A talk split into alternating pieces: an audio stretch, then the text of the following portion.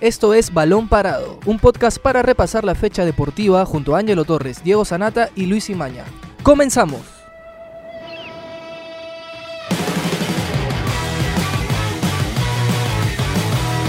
Hola amigos, bienvenidos a una nueva edición de Balón Parado. Mi nombre es Luis Imaña. Yo, Justin Canales. Y yo soy Omar Arias y el día de hoy vamos a hablar sobre la salida de Manuel Barreto, los posibles candidatos o bueno, el candidato principal para asumir las riendas de Sporting Cristal y también la conferencia de prensa de Pablo Bencochea que ha sido muy picante y ha respondido, digamos, de manera sarcástica, como es normalmente su estilo, en torno a lo que lamentablemente no va a poder, en favor de Alianza, no va a poder dirigir los próximos dos partidos. ¿Cómo están chicos? Sí, este, bueno, como a pesar de la resistencia que trató de expresar eh, Barreto semanas atrás, días atrás, al final eh, Manuel Barreto eh, ha dejado de ser entrenador de Sporting Cristal, sobre todo por el tema de los resultados, también por el tema del juego, cosa que no fascinaba mucho a los hinchas celestes y estamos en, en la incertidumbre, entre comillas, de saber quién va a reemplazar a Manuel Barreto, quién va a ser el nuevo entrenador de Sporting Cristal. Hay un candidato muy fuerte que sería Roberto Mosquera. El detalle es que, digamos, vamos a tratar de contextualizar y mapear cómo es que Barreto llega a ser entrenador de Cristal. Eh, había, digamos, un momento complicado con Claudio Vivas, el tema, digamos, a nivel de resultados no se había dado, se había dado la, la eliminación de la Copa Sudamericana de Cristal, en el campeonato local como que no tenía ese rumbo que se esperaba, entonces ingresa Manuel Barreto y Vivas en ese entonces, ¿qué es lo que él menciona? Que había un técnico desleal, como que digamos no era el indicado para el puesto y hace más o menos unas horas prácticamente termina confirmando que esa persona era Manuel Barreto. En esas condiciones él ingresa al club y viene siendo catalogado como, digamos, el entrenador del futuro, si más no recuerdo las declaraciones de García Miró y de Bellina cuando lo presenta. Así es. Eh, le hacen un contrato por dos años diciendo, ok, vamos a confiar en un técnico joven con un plazo, digamos, de corto a mediano este plazo para ver qué resultados nos dan. Y en ese entonces yo recuerdo claramente en una entrevista, no recuerdo en qué medio, a García Miró le preguntan qué pasaría si vuelve a ocurrir lo, este, con Barreto lo que ocurrió con, Pablo Segarra, que era un entrenador de las eh, fuerzas básicas de Cristal. De la casa, por así Exitoso también, gracias igual que Barreto.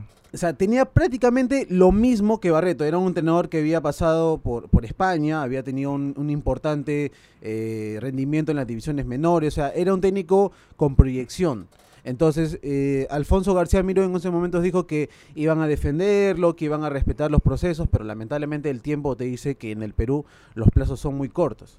Claro, eh, Barreto habrá convencido al final del año pasado, cuando, cuando entró y quedó 3-0 y clasificó a Libertadores. Pero ahora del arranque de 2020 parece que no ha convencido a los dirigentes que son nuevos, incluso porque ha venido Luque este año y él es el encargado de ver ese tema de, la dirección deportiva. Entonces parece que a él no lo ha convencido y es por eso que en una reunión extensa que tuvieron en la Florida decidieron sacar a Barreto y como decías, no, Vivas era lo señalaba Barreto como que no se lo merecía. Incluso eso mismo dijo, ¿ah? después cuando se este semana después de que se fue de Cristal, decía que Barreto no se lo merecía cuando lo presentaron. Entonces había ahí o sea, en, realidad, claro, en realidad el, detalle es que la atmósfera que se generó con el ingreso de Barreto no, no, fue el idóneo. O sea, digamos que en este, en este momento, por ejemplo, si ingresa Roberto Mosquera, que es un técnico con experiencia, que es el técnico vigente campeón del fútbol peruano con, con Deportivo Binacional, ha sido campeón con Sporting Cristal en el 2012 con un equipo que creo que todos, creo que de manera, digamos, absoluta, este, coinciden que fue el mejor equipo de Sporting Cristal en los últimos años. Por estilo, por la manera como arrollaba a sus rivales. En, cuanto a juego, porque yo creo que podría pelearla con Mario Sala, por, supuesto. Y, desde ahí, y desde ahí, y desde ahí viene el dichoso manual del estilo de Sporting Cristal. Porque, a, Mosquera lo votan por, eso mismo. Exactamente. O sea, Mosquera plantea, eh, plantea un esquema de juego en el 2012, le da resultados con Junior Ross, con Hernán, Hernán Regifo, con Irving Ávila, con Mariño, con todas las figuras que tenía. Y desde ahí la dirigencia de Sporting Cristal decide crear el famoso manual del estilo, que en el 2013 eh, Mosquera lamentablemente no puede, digamos, repetir y sale, digamos, de, la institución. Eh, yo creo que si ahora Roberto Mosquera, que es el principal candidato por lo, por lo que él mismo ha mencionado y por lo que Luque también ha declarado, este, si ingresa a ser director técnico de Sporting Cristal, yo creo que va a destapar esa olla de presión que se ha generado ahorita.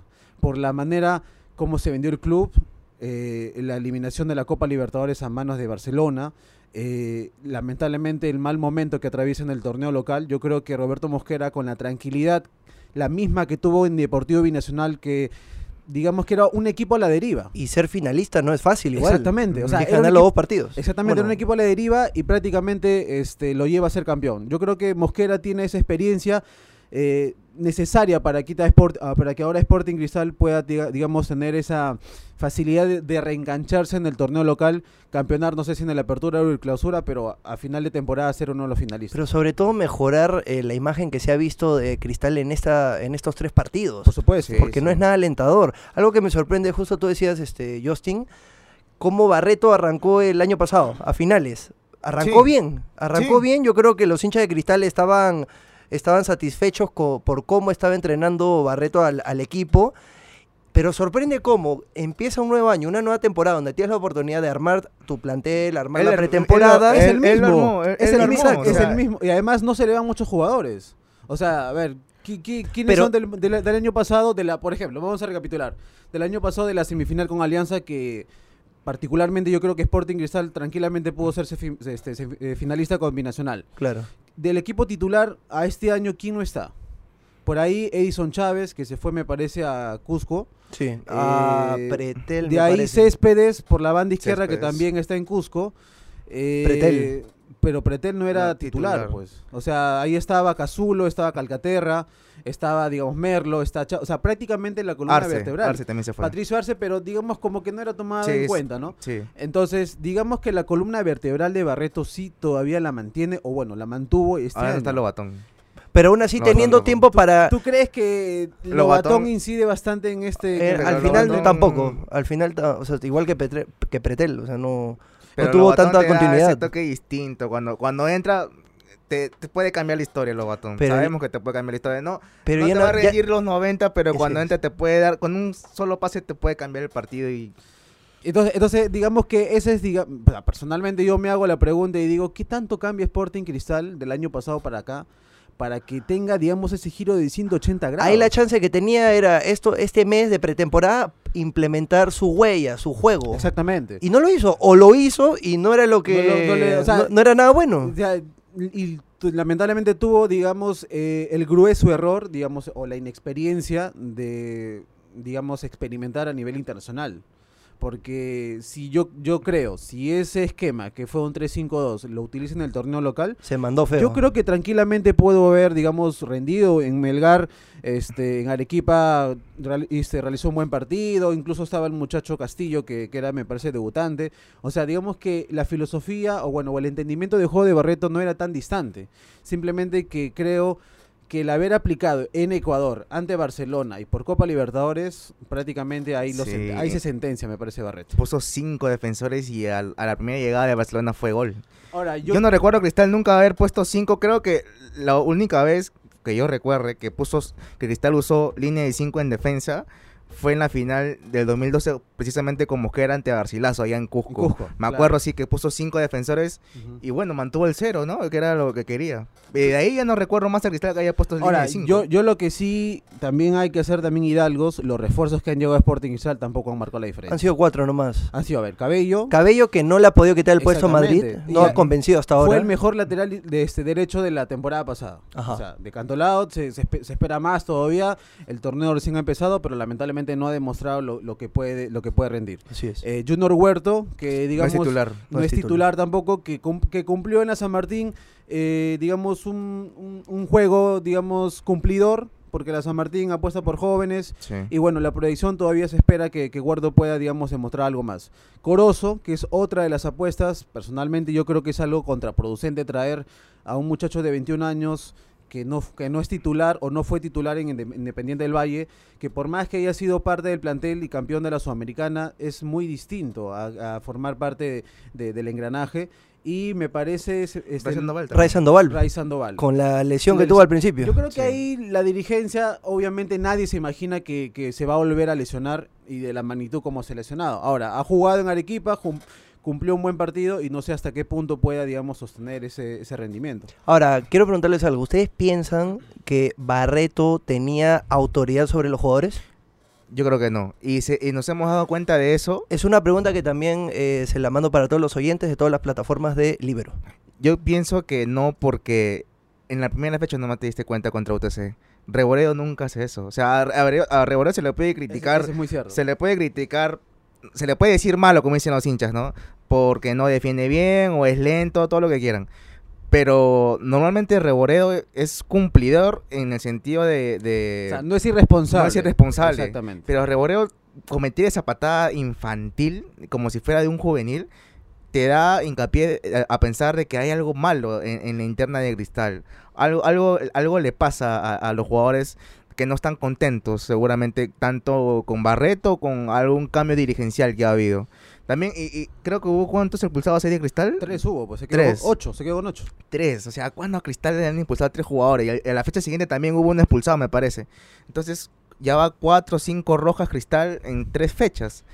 Y te da a pensar de que ahí no hay alguien que, que tome liderazgo. Barreto, por ejemplo, se, se vio en, en el partido contra Barcelona acá en Lima. Este Barreto estaba en el banco en el banco de suplentes mientras que Jorge Sosa estaba ahí este eh, dirigiendo a los chicos, animándolos, Claro. que Yo- tampoco bastó. Yo, creo, yo creo que uno de los temas que marca Sporting Cristal, más allá del tema Barreto, es la forma como sale y regresa Carlos Lobatón. O sea, vamos a, vamos, digamos, a recordar también cómo es que Lobatón sale de Cristal y regresa. Eh, las informaciones indican que Manuel Barreto es el principal, el que, digamos, el principal promotor de la salida de Carlos Lobatón de Cristal. Por rendimiento, en fin. Barreto tendrá sus conclusiones y tendrá el análisis que pueda realizar como entrenador y como cabeza de grupo en ese entonces.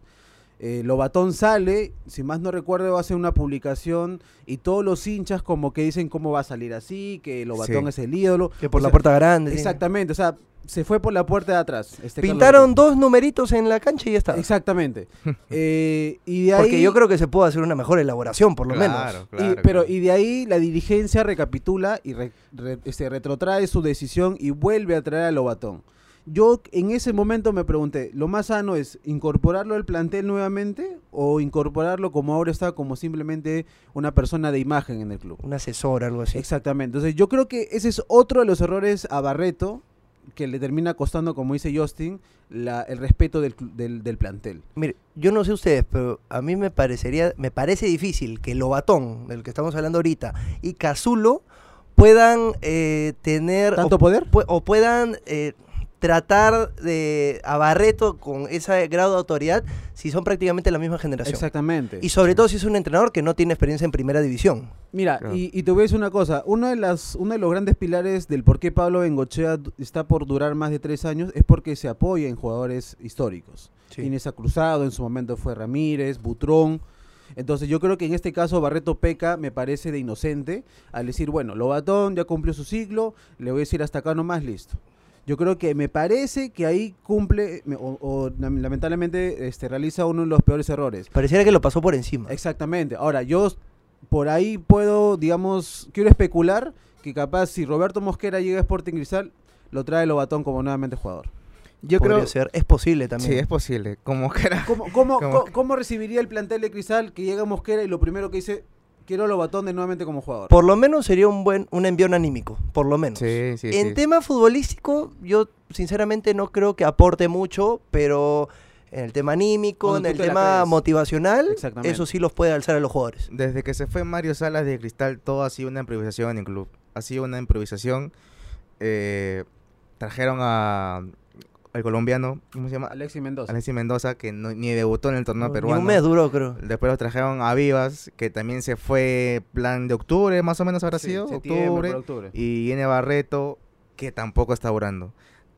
Desde la venta del club también ha habido, creo, ahí una improvisación y ahora traen a Mosquera cuando al inicio decían que no estaba en el manual del estilo, supuestamente. Ahora, el, el aspecto económico de Cristal, Eso a- también. a- años atrás, no es el mismo. Sí, ha sí, disminuido, sí. eso sí. O sea, eso Sí. también te da a entender que Sporting Cristal tiene que apuntar a un entrenador nacional. Sí. Yo no creo que Sporting Cristal nuevamente se aventure en traer a un, a un entrenador extranjero y que acá haga sus pininos. O sea, yo creo que Sporting Cristal en estos momentos no soporta otro, fa- otro fracaso más ni a nivel internacional y ni. No, Barreto la, no la hinchada aprueba. los, los, los haría. Lamentablemente es así, pues no, lamentablemente se ha dado esta situación y yo creo que el, el sacrificado y me parece hasta injusto es Manuel Barreto, porque pasó en su momento con Pablo Segarra, que fue un entrenador importante en, en menores. Ahora, también hay que decir algo muy, muy cierto, ¿no? Una cosa es dirigir a menores, tener una formación académica, llevar a los chicos en una línea y otra cosa es dirigir equipo mayor.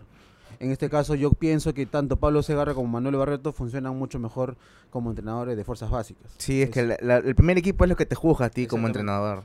Exactamente, entonces hacíamos a colación de lo de Pablo Bengochea y justamente también vamos a abordar de, de- ese tema que el día de hoy ha brindado conferencia de prensa y se ha referido a la sanción que le ha impuesto la Comisión Disciplinaria de la Federación Peruana de Fútbol. Ahora, ¿es justa la sanción? Eh, ¿Tú qué, pare- qué- qué- qué crees, Justin? ¿Qué crees tú, Luis? A ver, yo creo que es que hay muchos que hablan, o sea, en el fútbol peruano hay muchas personas, muchos jugadores técnicos que hablan de la federación, de que hay este ¿Consideras que han habido varios casos de declaraciones, Sí. entre comillas, polémicas en sí, conferencias? muchos y, precisa- y lo y lo castigan a Bengochea. O sea, ¿tú piensas que el, el castigo ha sido personificado? O sea, ha sido Sí. individual. Claro, es que en este caso directamente había un tú a tú con, con el presidente de la federación. Ajá. Entonces, y por lo que declaró también este Lozano, habló creo de la nacionalidad de Bengochea. Eso, claro, Eso no le habrá gustado, la respuesta de. Bengochea no le habrá gustado para nada. claro. Entonces ahí se decidió. Claro, el detalle es ese, o sea, más allá de la sanción, que me parece que está bien aplicada, yo creo que, Yo, yo también. me parece que Bengochea se extralimitó al mencionar una serie de situaciones sin poder demostrar, yo creo que la sanción está bien puesta, pero cuando se habla de justicia, se habla de que el contexto sea uniforme, o sea, ¿a qué es lo que me estoy refiriendo? Que si Bengochea se refirió de una manera al presidente de la federación o a los árbitros, hubieron otros actores también este, al finalizar el torneo clausura que también este, se manifestaron al respecto. O sea, estamos hablando de Aldo Corso, de José Carvalho, eh, el, asistente técnico de Ángel Comiso, me parece que es el señor Pumpido que le este, golpea la puerta al, árbitro cuando la U pierde en Cajamarca. Entonces, si la sanción está viniendo de un hecho del año pasado, ¿por qué también no se aplica para estos este, actores? También pasó con el mismo Álvaro Barco, cuando pasó lo de la San Martín y todos los problemas este, di- este, arbitrales. Con Alianza Universidad. Exactamente. Entonces, yo creo que el, el tema va por ahí. Y con justa razón, yo creo que los dirigentes de Alianza, como el propio entrenador, sienten que ya es algo personal y obviamente da los indicios de eso. O sea, Alianza Lima ha sido el único club que ha sido sancionado en este aspecto. No se está viendo ni a la U, ni a San Martín. Por ahí no recuerdo a Cristal, digamos, una declaración tan, tan dirigida en ese aspecto. Pero yo sí creo que si sancionas a uno, deberías sancionar a todos. Ahí se entra al, al rumor más sonado de, de que Alianza Lima fue uno de los que se opuso al, al estatuto de la, fi- del- de la federación. Y en- se dice que sería como una represalia contra, contra el equipo blanqueazul y otros equipos, porque hay que recordar que San Martín también fue uno de los equipos Ahora, que yo creo, yo creo que lo más sano era dejar las cosas como estaban y la polémica no se instauraba. E- Este hecho ya se conocía desde enero. Incluso cuando se le consultó a Pablo Bengochea, el, el propio no sabía de esta investigación, pero el hecho ya estaba en curso. Exacto, o sea, yo, yo creo que no hay duda de que, el, para mí por lo menos la sanción estuvo bien puesta, pero hay dos cosas que a mí me, me sorprenden y me generan dudas, que es, una de ellas, ¿por qué no permitieron tanto al director técnico, a Pablo Engochá, como a los otros directivos, porque también tres directivos me parece fueron sa- sancionados, Gustavo Ceballos, Ceballos. me parece que también el señor Renzo Galloso Ajá. y el señor eh, César Torres. que César Torres está impedido un mes creo de, de ejercer su, cargo. Ninguno de ellos pudo eh, apelar. Para empezar, no, no, no pudieron apelar. Y también tampoco pudieron este, a dar su postura. Pudieron aparecer a, a manifestarse, a explicar su punto de vista del, del suceso. Ese es uno. Me parece extraño eso, porque en otros casos, temas de la ULT, en el año pasado, sí les daban esa oportunidad. Y otro es, ¿por qué después de tanto tiempo recién ahora se ejerce la, el castigo? Ya van tres fechas del, de, de esta temporada. Eso me parece extraño. Debió hacerse por lo menos a inicio de la temporada. Claro, sí, yo concuerdo con todo lo que ustedes dicen, me parece extraño y, y es un tema personal, como, como decía al inicio, eh, con, con Bengochea, que no va a dirigir este, este fin de semana, ¿no? No, ni- dirige Ayacucho y Ni contra con Deportivo Municipal. Ajá. Ayacucho visita Municipal local. también. Sí, hay una multa, me parece, de 3 UIT que se le ha aplicado a, Bengochea. Así es. A dos directivos, también multa suite y al, a A César. Bengochea. Pero yo tenía entendido de que podía, tenían, fueron citados No. para decir No, un descargo? no les ¿O- dieron o la fue una oportunidad. mentira? No, el mismo Pablo Bengochea en la, en la conferencia de prensa de hoy día lo, lo reconoció, lo admitió. Claro, le- Mm, le pues preguntaron su postura, le preguntaron sobre su postura y qué cosa es lo que él podría, digamos, Y está bien fastidiado. Obviamente, o sea, Sí. a ti te acusan de algo, perfecto, pero tú debes tener también un derecho a defenderte y a, y a- y a explicar del por qué tú manifiestas esa, ese, mal, ese malestar. Siempre hay que escuchar las dos versiones. Exactamente, Sí. y en este caso yo creo que la comisión disciplinaria de la federación comete un grosero er- error porque además establece un mal precedente. O sea, si mañana más tarde fulano mengano se pone a protestar contra los arbitrajes, ya prácticamente de manera, digamos, automática se le puede aplicar esta sanción, porque ya existe este precedente. Entonces yo creo que en este caso la federación, o bueno, la comisión en este caso pudo haber manejado de otra forma el hecho. Está bien, capaz hay un hecho, digamos, que no le ha gustado al, al presidente de la federación con las declaraciones de Bengochea. Yo creo que el presidente también debería tener un poquito más de altura y un poquito más de, de, de- digamos, ser más cauto al momento de hablar porque él representa al ente que rige nuestro fútbol. No puede ponerse al mismo nivel o discutir la misma, las mismas palabras con, con el entrenador de un club. Entonces yo creo que ahí la federación me parece que comete un grosero error.